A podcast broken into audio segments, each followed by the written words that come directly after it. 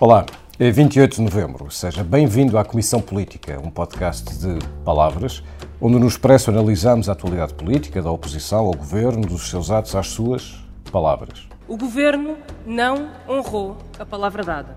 As palavras de Mariana Mortágua no Parlamento sobre a palavra de António Costa referem-se à cambalhota sobre as rendas de energia, onde os 180 graus para trás do governo foram 180 graus a favor de empresas como a EDP de uma sexta para uma segunda-feira, o governo mudou de decisão e passou de aprovar a rejeitar a contribuição sobre empresas de energias renováveis que renderia 250 milhões de euros.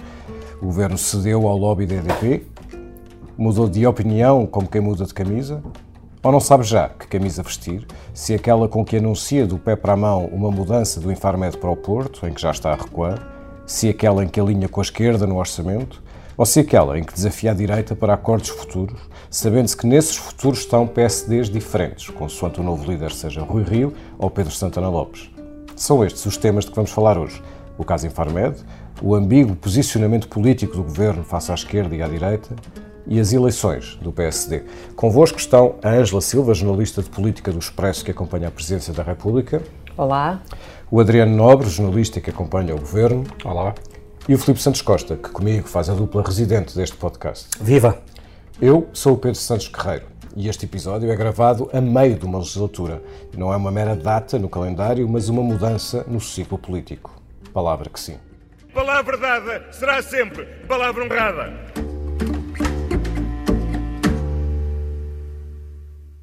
Como escreveu Shakespeare, palavras, palavras, palavras. Ou talvez atos, atos, atos. Adriano, o que é que de uma segunda para uma, aliás, de uma sexta para uma segunda-feira aconteceu? A tese que, que, que, o PS e que o Governo vão agora alimentar é de que a votação de sexta-feira, a votação quando havia concordância com a proposta do Bloco, era uma votação condicionada, depois terá havido uma reflexão, eventualmente uh, motivada por inputs de fora de, de quem seria prejudicado por esta medida, digo eu, e agora, eh, e depois avocaram a, a votação para segunda-feira para emendar aquilo que consideraram provavelmente o que seria um erro para o Estado, porque poderia provocar uh, danos reputacionais na litigância que, que, se adivinhava que viria aí com, com as grandes empresas. E Carlos César invoca o caso espanhol, em que houve litigâncias similares quando se tentou mexer na, na, nas rendas e o Estado espanhol perdeu. Ou seja, terá sido isto que o António Costa. Adriano, e tu acreditas nisso? Não sei, não sei. Eu tendo, eu tendo, a querer acreditar nas versões oficiais que, que, nos são dadas sobre as coisas, mas eh, claramente a ideia que dá, eh, e, e tenho de me pôr um pouco do lado do Bloco de Esquerda, é que há uma cedência a todos os capítulos a, a empresas como a EDP. E, e que essa cedência, o, o, mais estranho disto tudo é que essa, essa cedência terá sido decidida uh, por António Costa, porque aparentemente já havia acordo dos ministérios quando há a votação na sexta-feira. Bom, mas esta, esses problemas reputacionais, mesmo que sejam pacificados uh, perante a litigância, vamos, vamos admitir essa ingenuidade, uh, não são uh, propriamente proveitos reputacionais junto do Bloco de Esquerda que tinha feito esta proposta. Sim, isso agora será o problema eh, seguinte, que é como é que isto vai ser gerido, não é? Porque eu recordando, nós ouvimos já aqui o, o ON de parte do discurso contundente ontem de Mariana Mortágua, uh, mas há mais coisas que são lá ditas. Eu tirei as palavras, é deslealdade, o governo falhou, o erro de hoje é inédito. Para mim o mais importante é este, que é queremos registá-lo, Portanto, fica registado na caixa negra desta, desta maioria parlamentar o que se passou ontem. O Governo não honrou a palavra dada, de novo Mariana Mortágua, e o episódio fica na história deste orçamento. Ou seja, isto obviamente vai ter que ter consequências. A relação entre o Bloco, a relação eh, com que partem para as negociações vai obviamente ser diferente. Porque a verdade é que o Bloco tinha dado uma coisa como garantida. Tudo aquilo que o Bloco e o PCP têm cantado como vitória quando há negociações com o Governo, de facto, depois se concretizam este é um primeiro momento de ruptura nessa, nesse sucesso negocial que tem havido à esquerda. E esse impacto, não sei como. Eu escolho é que... outra palavra como, como principal, hum. que é a palavra lealdade. Aliás, Pedro Tadeu, no Diário Notícias, escreve que é uma traição, que uhum. o governo traiu. Uhum. Um, Eu creio que isso é dito, isso só não é dito, ou seja, Ontem, claramente, o Bloco de Esquerda chama, com todas as, com todas as palavras menos essa, diz que o governo mentiu, que António Costa mentiu. Portanto, diz uma coisa na sexta-feira e na segunda-feira diz outra. A mudança já tinha acontecido uh, com o PCP, agora acontece com o Bloco de Esquerda. Aliás, em entrevista ao Expresso, uh, neste sábado, Jónimo de Sousa dizia isto. Mantendo-se a relação de forças atual eh, nas próximas eleições para a Assembleia da República, obviamente, muita coisa acontecerá entretanto, mas eu continuo a considerar que não é preciso posição conjunta, são precisas é, políticas que o futuro executivo afirme, de, neste caso concreto é o PS, uhum. eh, que portanto, prossegue esta linha, eh, esta linha de avanços, de progresso, de justiça social. Adriano, isto é o fim da geringonça, ou pelo menos o fim da geringonça tal como a conhecíamos?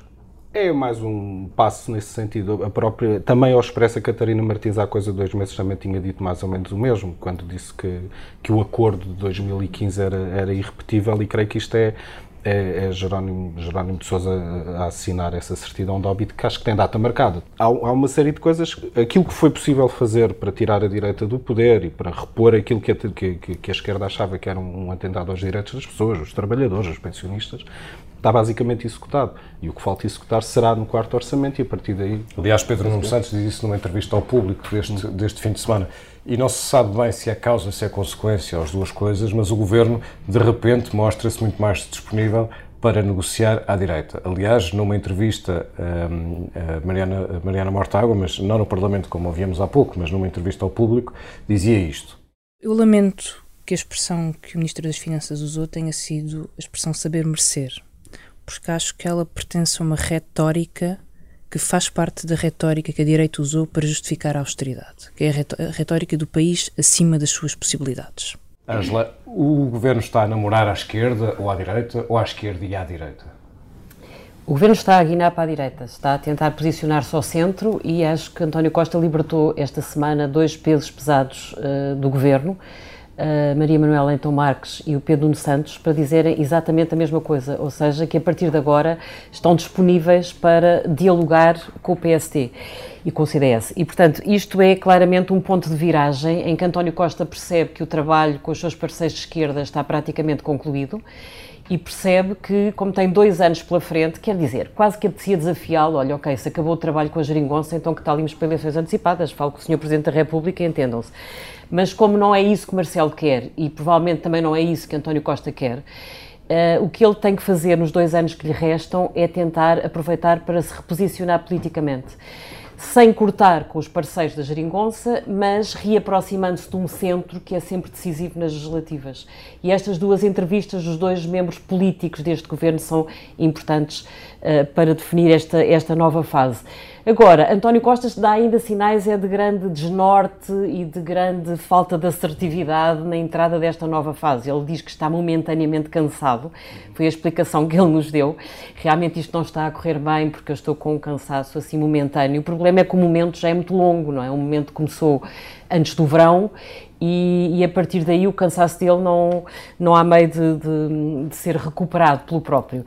E, portanto, é, é um momento difícil, é um momento difícil que se arrasta a tempo demais e ele vai ter que esperar pelo novo líder do PSD para perceber se tem interlocutor para poder definitivamente recentrar a sua própria imagem. Agora, o tempo é curto, porque o novo líder do PSD só entrará em cena alguns na próxima primavera de 2018. Aí estaremos a um ano das legislativas e a um ano das legislativas toda a gente tem campanha eleitoral.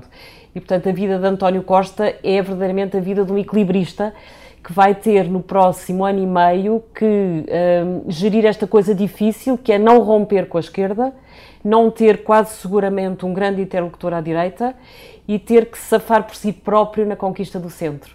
É verdadeiramente o seu grande teste político. Filipe, mas uh, talvez seja por este uh, equilibrismo, ou esta, esta busca de equilíbrio, mas Pedro Nuno Santos, que, dava, que deu esta entrevista ao público, onde abria espaço para um, eh, uma aproximação, a negociação com a direita, depois, dois dias depois, uh, no Parlamento, no debate que, que, que, encerrou a aprovação do Orçamento de Estado, pelo contrário, atirou-se à, à direita. Isto é uma ambiguidade ou é precisamente manter os, os, campos em aberto? Não, é a demonstração de que estamos perante uma manobra tática, nada mais do que isso. Um, Pedro Nuno Santos, que agora diz que há vontade de conversar com o PSD, convém lembrar, é o mesmo que há dois anos, quando é assinado o acordo da Geringonça, exulta porque o PS não voltaria a precisar da direita. Foi esse o anúncio solene que Pedro Nuno Santos fez nessa altura. Um, e é o secretário de Estado dos Assuntos Parlamentares de uma maioria que, neste Orçamento de Estado, chumbou as propostas todas do PSD. Não, não deixou passar uma para a amostra, nem sequer uma proposta para isentar do pagamento de IMI as casas que herderam nos fogos deste verão. Portanto, não houve uma única proposta do PSD que tenha passado.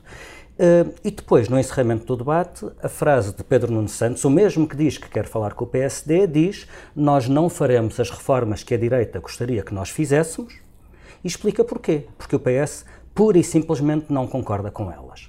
Não se vê aqui, de facto, um, uma vontade enorme de conversar, apenas a, a, vontade de declarar que há disponibilidade para conversar.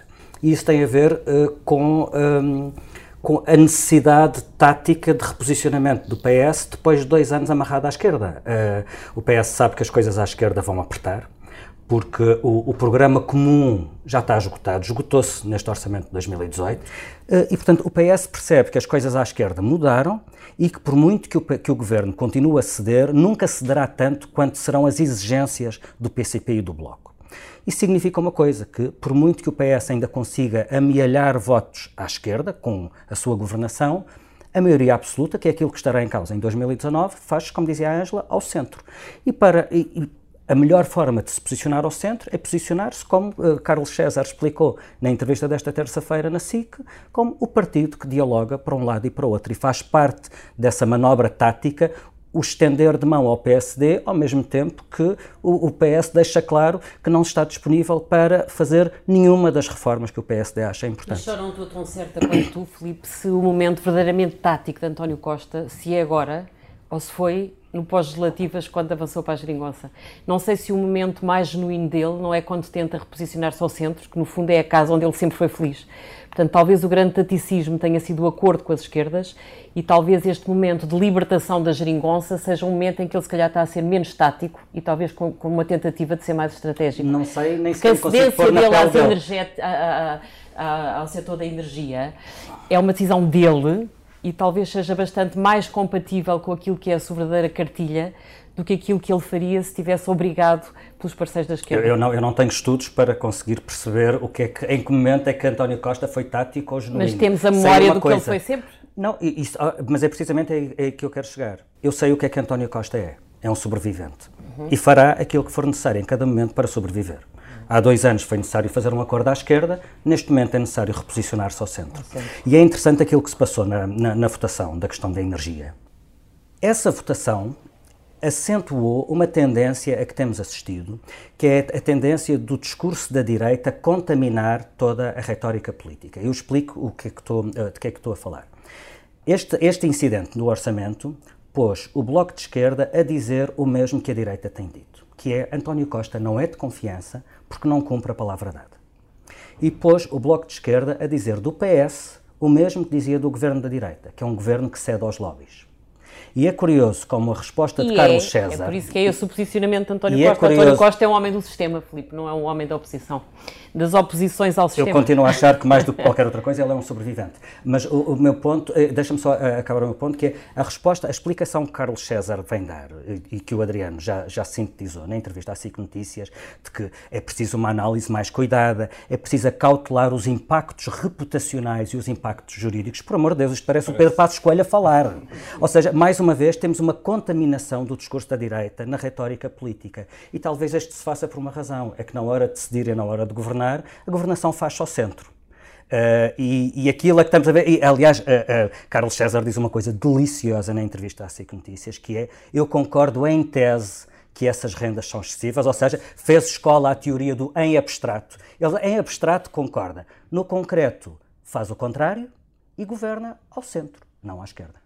O discurso, eu ontem estava a ouvir o discurso do, do, do Pedro Passos Coelho, em que ele diz isso, em que ele eh, faz essa alusão ao facto do António Costa ir buscar chavões que, que o anterior governo, e, e, o discurso do Passos Coelho não, não sendo mau, eh, que não, que não o é, eu fiquei foi com a clara sensação que já ninguém consegue ouvir o Passos Coelho. Outra pessoa a dizer aquilo teria uma eficácia muito maior do que o Passos Coelho continuar a dizer. Conseguimos ouvir Costa, Filipe? Uh, não, uh, deixa-me só dizer uma coisa, é que ver Passos Coelho na televisão parece de repente que estamos a ver televisão a preto e branco, é mesmo uma é sensação isso, estranha. É Esta tese de que o discurso da direita está a contaminar a retórica política quando ouvimos António Costa a dizer que não há dinheiro para tudo, não é possível dar tudo a todos, é preciso ser cauteloso para não deitar a perder aquilo que se conseguiu, tudo isto cheira a passos.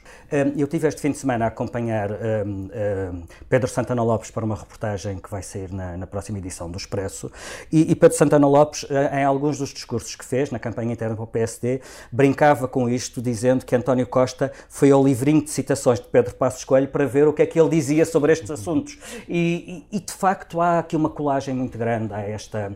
O, de repente, parece que o discurso de Passos Coelho se tornou mainstream e eu percebo que Mariana Mortaga vem, vem alertar contra isso quando ela diz que uh, uh, Mário Centeno usou uma retórica de direita perigosa e moralista, é precisamente disto que eles estão a falar. É de, o, o, o, mainstream político, de facto, está a ser bastante dominado por aquilo que era o discurso de, do governo de direita nos últimos anos. É uma bela expressão, cartilha de citações de passos, e é curioso tenhas falado em Santana, porque aquilo que agora vamos falar, o Infarmed, parece mais próximo daquilo que nós comentávamos há, em 2004, 2005 sobre o governo de Santana, porque agora o que se ouve é isto. O Sr. Ministro aí uh, disse que percebia, percebia de certa forma que isto era uma notícia surpreendente, surpresa, e que, portanto, e que um, ehm, não era uma decisão, era uma intenção, Palavras de Maria do Céu Machado, presidente do Infarmed, em entrevista uh, ao público. Uh, Ângela, um, como é que vemos? Isto é uma atrapalhada? Isto é. é um, isto, é, é um golpe terrível. É. Essa parte, sim, parece-me que é um golpe terrível na credibilidade do Primeiro-Ministro, porque a entrevista de Maria do Céu Machado, por incrível que pareça, cola com a declaração de ontem de Mariana Mortágua no Parlamento. Uma e outra, o que veio mostrar é que o Primeiro-Ministro mentiu. E, portanto, ambas uh, apontam o dedo a eventuais falhas de, de caráter uh, de António Costa, porque Maria do Céu Machado vem contar que, ao contrário do que o Primeiro-Ministro disse, a candidatura uh, do Porto à agência de medicamento não implicava qualquer reposicionamento do Infarmed. E António Costa tinha dito o contrário, ela é taxativa, a dizer não, todos os papéis ela, que eu vi, ela, todos os documentos oficiais, em, em nenhum momento se fala da transferência do Infarmed para o Porto. E, portanto, ela está a desmentir claramente o Primeiro-Ministro a dizer o senhor mentiu. E também diz isso quando conta um telefonema, a hora que teve um telefonema com o Ministro da Saúde, que, que no fundo foi quase na véspera disto ser tornado público, em que o Ministro da Saúde lhe diz, olha, recebi um telefonema do senhor Primeiro-Ministro e ele quer uh, mudar o Infarmed para o Porto. Portanto, a ideia de que isto já estava a ser discutido há muito tempo, ou que estava decidido há muito tempo, ou que fazia parte, não sei o quê, também é desmentida. E isto cola com o desmentido de Mariana Mortágua, uh, de que não houvesse um acordo para que a questão do, do imposto às energias fosse para a frente. E isto é terrível porque a coisa que mais fere um político é quando se apontam falhas de caráter e mentir uh, está neste, neste caldo de cultura das falhas de caráter. Eu lembro quando se começou a falar disto relativamente a José Sócrates, isso foi fatal. Bom, aqui as comparações não podem ser à letra, como é óbvio, mas, eh, mas acho que isto feriu, foi, foi um dia duro para, para o Primeiro-Ministro. Quanto ao resto, claro que foi uma atrapalhada, nem se percebe, não se percebe porque é que António Costa tirou este coelho da cartola se foi só para agradar a Rui Moreira, mas pelos vistos nem isso conseguiu, portanto agora só vai para lá uma parte do Infarmed, eu acho que acaba por não ir parte nenhuma. Aliás, há uma coisa que falta uh, perceber o desfecho, é que o Presidente da República disse que não comentava isto, que isto era uma decisão administrativa do Governo e ele não tinha nada a ver com ela, mas entretanto percebeu-se que se houvesse uma, uma, uma, mudança do Infarmed para o Porto, teria que haver um decreto, e um decreto-lei teria que ir a Belém. Eu acho que António Costa já percebeu que o decreto não passa em Belém, e, portanto o mais certo é que tudo isto acabe por cair por terra. E, e, então é mesmo um, um, incidente que não, não compensa em nenhuma frente, portanto, politicamente é mesmo uma geneira. E é sobretudo aquilo que no ténis chamam um erro não forçado. Não havia necessidade para não isto. Necessidade, ah, ah, eu, a primeira coisa que gostava de dizer sobre isto é que chamar a isto de descentralização é dar mau nome à descentralização. E ah, é mesmo um mau serviço prestado à descentralização. Acho que há algum consenso de que o país precisa de um maior equilíbrio, equilíbrio entre o centro e as periferias. no caso de Portugal, dá-se o caso de que o centro não é só Lisboa. O Portugal tem dois centros, Lisboa e Porto. Uh, e está organizada em torno desses dois polos. Descentralização é muito mais do que transferir serviços de Lisboa para o Porto. A descentralização não é de certeza decidir casuisticamente uma mudança de local sem preparação, sem lógica e sob pena de destruir uma instituição que funciona. Uh, e eu noto que o programa do governo fala bastante em descentralização e ainda nada avançou. E quando avança, é isto. E, portanto, se era para isto, mais valia estar quieto. Um, é, é, só sobre a, a, entrevista de Maria do, Céu Machado, eu subscrevi absoluto tudo o que disse a Ângela. Queria só lembrar, não, não coincido só com o que disse Mariana Mortágua, é que também bate certo com um caso semelhante que discutimos na semana passada. Na semana passada falámos do caso da Presidente da Unidade de Missão para o Interior, Helena Freitas, uma académica altamente prestigiada que foi convidada por António Costa para desenvolver políticas de descentralização, de coesão territorial e de revitalização do interior, ela demitiu-se em junho, mesmo antes dos incêndios de Pedrógão, porque estava farta de levar com a porta na cara.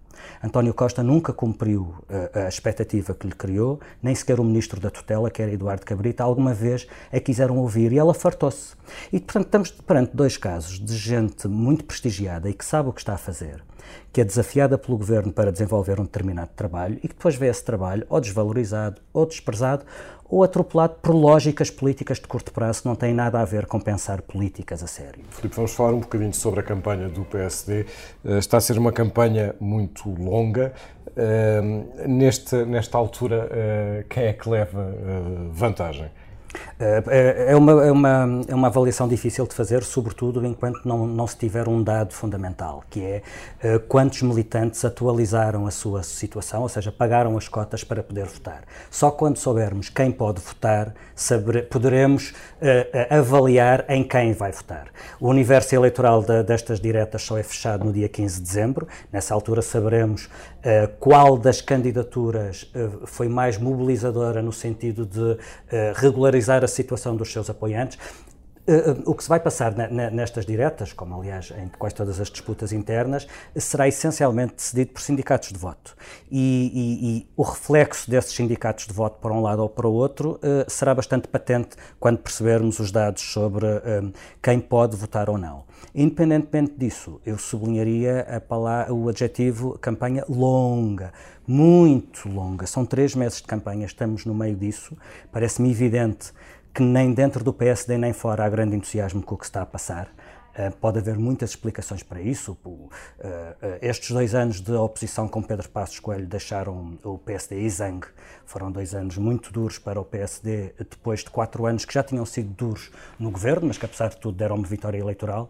Estes dois anos de Pedro Passos Coelho na oposição foram dois anos perdidos eh, e, por outro lado, não cheira a poder no PSD. E, portanto, o cheiro, o cheiro a poder é sempre um bom, um bom estímulo. Não cheira a poder, apesar das atrapalhadas no governo, uh, não há expectativa de que o PSD esteja, não há neste momento a expectativa de que o PSD esteja em condições de ganhar as eleições. Uh, e depois há os dois candidatos. Há cansaço perante um candidato que já lá esteve, que já foi primeiro-ministro e que cheira um regresso ao passado e também não me parece haver entusiasmo com um candidato que, sendo candidato pela primeira vez, uh, estava a preparar, é, era falado como candidato há 10 anos, estava, está no terreno há pelo menos um ano e não parece conseguir mobilizar a sua gente com grande entusiasmo também. E se António Costa pudesse votar nestas diretas, Ângela votaria em quem?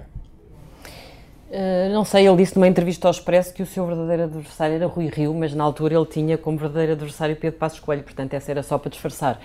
Não sei, eu acho que ele talvez tenha mais facilidade em desmontar Pedro Santana Lopes do que Rui Rio. Pelo facto de Pedro Santana Lopes, apesar de tudo, ser uma carta já um pouco mais gasta. E, e, talvez para Costa fosse mais fácil, para Costa e para o PS, para a máquina de propaganda do PS, talvez fosse mais fácil desmontar as fragilidades de Pedro Santana Lopes do que as do Rui Rio. Agora, para a sociedade portuguesa, isto é um tédio, porque eu acho que não me lembro de nenhuma campanha interna de um partido tão chata quanto esta. É como se não se estivesse a passar nada. É uma pena não haver primárias em vez de diretas, porque aí pelo menos o universo alargava, havia a possibilidade dos simpatizantes entrarem na conversa. Eu acho que nenhum deles disse nada ao país até agora. Isso é dramático, porque realmente a única coisa que está em jogo é movimentar sindicatos de votos. É pobre demais para ser verdade e significa que nenhum deles tem nível para ser verdadeiramente um candidato a primeiro-ministro com hipóteses sérias de, de, de António Costa nas próximas legislativas, e isso é pena. Portanto, acho que é, acho que é uma campanha Uh, muito pobre. O tema de debate é vamos debater ou não, quer lá saber se eles vão debater ou não. Queria que eles falassem ao país em debate ou sem ser em debate. Cada um deles tem, todo, tem as plataformas abertas, diga o que pensa de cada um dos temas, desde o Infarmed aos impostos sobre as energéticas. Não os ouvi sobre nada, acho isto paupérrimo. Era importante que eles conseguissem fazer várias linhas de demarcação.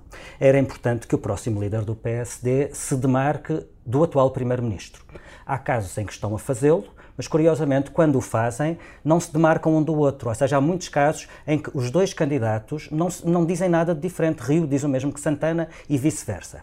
E há também diferenças de estilo, não é? Há sobretudo diferenças de estilo, é. era aí que eu ia chegar. Há também algumas dificuldades de demarcação ou de continuidade em relação a Pedro Passos Coelho. Portanto, há aqui um triângulo de eh, Rio e Santana serem capazes de se demarcarem um do outro de se demarcarem do Primeiro-Ministro em funções e de se demarcarem, ou não, é a opção deles, do anterior líder do PSD, que, que deixou o partido é a cartilha estado. de Passos Coelho, como dizíamos há bocado, é aquela que está em vigor, portanto tudo isto é um bocado esquizofrénico. E, e, e portanto, não só não estamos a conseguir uh, perceber grande diferença de pensamento, eu não quero que eles tenham diferenças ideológicas, eles estão no, os dois no mesmo partido, gostava pelo menos que tivessem diferenças programáticas e de prioridades, nem sequer isso. Uh, agora, com isto, tentar adivinhar hoje quem será o melhor candidato contra António Costa daqui a dois anos, talvez seja um, seja um bocadinho uh, uh, precipitado. Por uma razão é que ninguém sabe em que circunstância é que António Costa vai disputar as eleições daqui a dois anos. Imagina que o ponto fraco de António Costa daqui a dois anos são as contas. Imagina que se confirmam as derrapagens, os avisos todos da Europa, que a situação económica por alguma razão vira. Bom, aí talvez o rigor do Rio Rio possa ser uma mais-valia. Mas supõe que não é esse o ponto fraco de António Costa, mas uma outra coisa que temos visto que é a falta de empatia com o eleitorado, a dificuldade de comunicar com o eleitorado. Talvez a empatia que Pedro Passos, que, que, que, Santana Lopes parece conseguir seja um bom contraponto. Eh, nós não sabemos em que circunstâncias. Está monopolizado por Marcelo Mas Marcelo não vai a votos contra António Costa. Atenção, Marcelo não, não vai, a votos, livre, não, não vai a votos contra António Costa e sobre António Costa ser capaz de desmontar melhor uh, Santana Lopes. Eu percebo do que estás a falar. Lembramos-nos todos das trapalhadas de Santana é. Lopes. Bom, pelo caminho que levamos, vamos nos lembrar ainda mais das trapalhadas de António Costa. Veremos em que condições chega às legislativas. E assim chegamos ao último momento deste episódio. Filipe, o que é que não te sai da cabeça? Olha, eu adorava que fosse uma coisa divertida, mas não é. Uh, não me sai da cabeça a morte do Pedro, do Pedro Duarte, na semana passada, ele tinha 53 anos. Um, eu comecei por ser um leitor do Pedro, os textos dele foram uma das razões porque eu fiquei um leitor muito fiel do Independente. Ele só tinha mais oito anos do que eu, uh, o que faz muita diferença quando se é aluno de liceu e ele já é uma estrela do jornalismo a escrever lindamente como ele escrevia. Nós, entretanto, tornámos-nos amigos, e, mas, sobretudo, ele, o Pedro fez uh, coisas absolutamente marcantes na imprensa. Ele esteve no Independente, ele esteve no SET, ele esteve na Capa, ele fundou o DNA. Uh, para além disso, ele fez rádio e televisão, mas um, ele foi sempre um homem dos jornais e é aqui que eu queria chegar. É que o, nos últimos anos o Pedro esteve fora das redações e dos jornais. Nos últimos tempos ele tinha apenas uma crónica no Sapo e, no, e, e, e um programa na Antena 1. E o que eu queria sublinhar é que mais do que a perda do, de um amigo, embora fôssemos amigos afastados, éramos amigos, um, ehm, queria falar do desaparecimento de um excelente jornalista que já, já não tinha lugar em nenhuma redação. Uh, faz muita impressão ver tanto talento e saber fazer desperdiçado Uh, e ainda mais quando o jornalismo não está numa fase assim tão fulgurante que possa abdicar dos seus melhores. Uh, todos sabemos que há uma crise do jornalismo, que é global, há muitas razões económicas para isso. Uh, esta crise tem destruído muito valor num negócio que está à procura de um novo modelo, mas também é sintoma da crise a destruição do valor humano que se traduz no empobrecimento das redações. Uh, e foi isso que a morte do Pedro, para além da perda pessoal, uh, me fez. Uh, é isso que não me sai da cabeça. Esse empobrecimento das redações. O Pedro, um, o, o, desaparecimento do Pedro foi, foi, foi um choque para muitos de nós.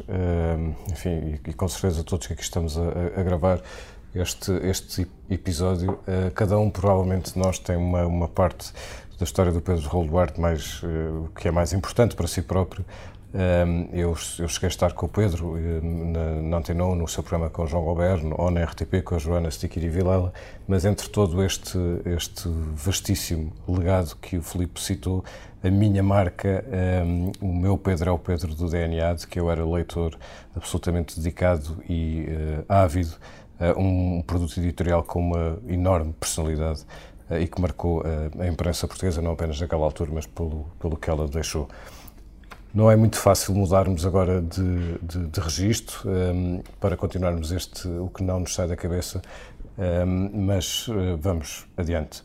A mim o que não me sai da cabeça é a sessão de, perdão, de esclarecimento do governo a 50 figurantes, perdão, pessoas eh, cujas perguntas não os fizeram propriamente caminhar sobre brasas, mas fizeram passar alguns pelas brasas. Eh, o Observador fez um vídeo muito divertido eh, sobre os tiques eh, dos ministros, onde mostrava que três ministros adormeceram, um deles, Eduardo Cabrita, adormeceu quatro vezes durante, durante a sessão. Mas pronto, pelo menos foi útil para 50 pessoas que pelo menos ganharam 200 eh, euros cada uma pela deslocação à política dos focos brutos.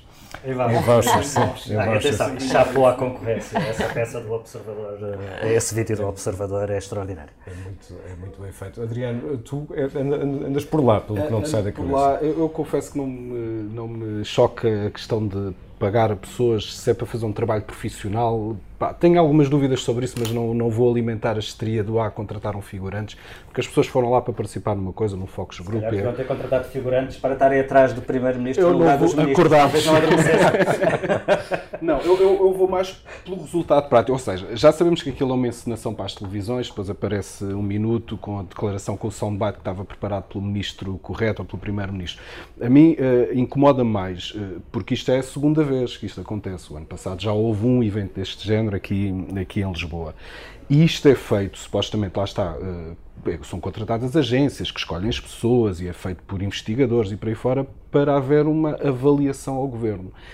E o que é que sucede? O relatório do ano passado, dessa avaliação, eh, só foi notícia ontem, passado precisamente um ano, e uma pessoa vai ler o relatório e não percebe para que é que serve isto, porque isto não faz avaliação nenhuma. Isto diz que perguntas é que foram feitas, quem é que respondeu, quais foram os temas que preocuparam os cidadãos. E é isto. E, e eu, no fundo, ou seja, andamos aqui todos à volta desta. Estás a sugerir que o Focus Group não serve para nada a não ser para. Se serve, não chega, não chega a quem quer saber o que, é, o que é que lá foi feito, não é? Se é só para fazer algumas perguntas e fazer um número de televisão, aí sim incomoda-me. Agora, se isto for feito com critérios profissionais e com algum objetivo concreto, pronto, não me choca. Ângela, o que é que não te sai da cabeça? Olha, a mim ficou-me na cabeça uma frase do Secretário de Estado dos Assuntos Parlamentares, ontem no fecho do debate do Orçamento de Estado, em que Pedro Nuno Santos disse: Não estamos aqui a dar nada a ninguém. Eu, como profissional do setor privado, uh, confirmo que de facto não me lembro de ter recebido nada e nem sequer recebi a garantia nem a tranquilidade de, de, sentir que o país deu passos consistentes para que o norte da Europa deixe de olhar para nós como o país dos copos. Mas nós vamos dar, vamos dar os parabéns ao Governo no fim deste episódio, que teve a edição multimédia do João Santos Duarte, e acabamos com este som de fundo de, enfim, sabor bastante agridoce.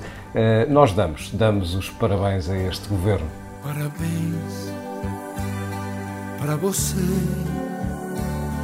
nesta data querida. Está fazendo ano que nos separamos e até hoje eu nem sei por que brigamos. Só sei que esse amor me traz tanta saudade. Querida, eu já fiz tudo para esquecer aquele dia, pois nunca mais eu consegui ter alegria trouxesse um pouco de felicidade.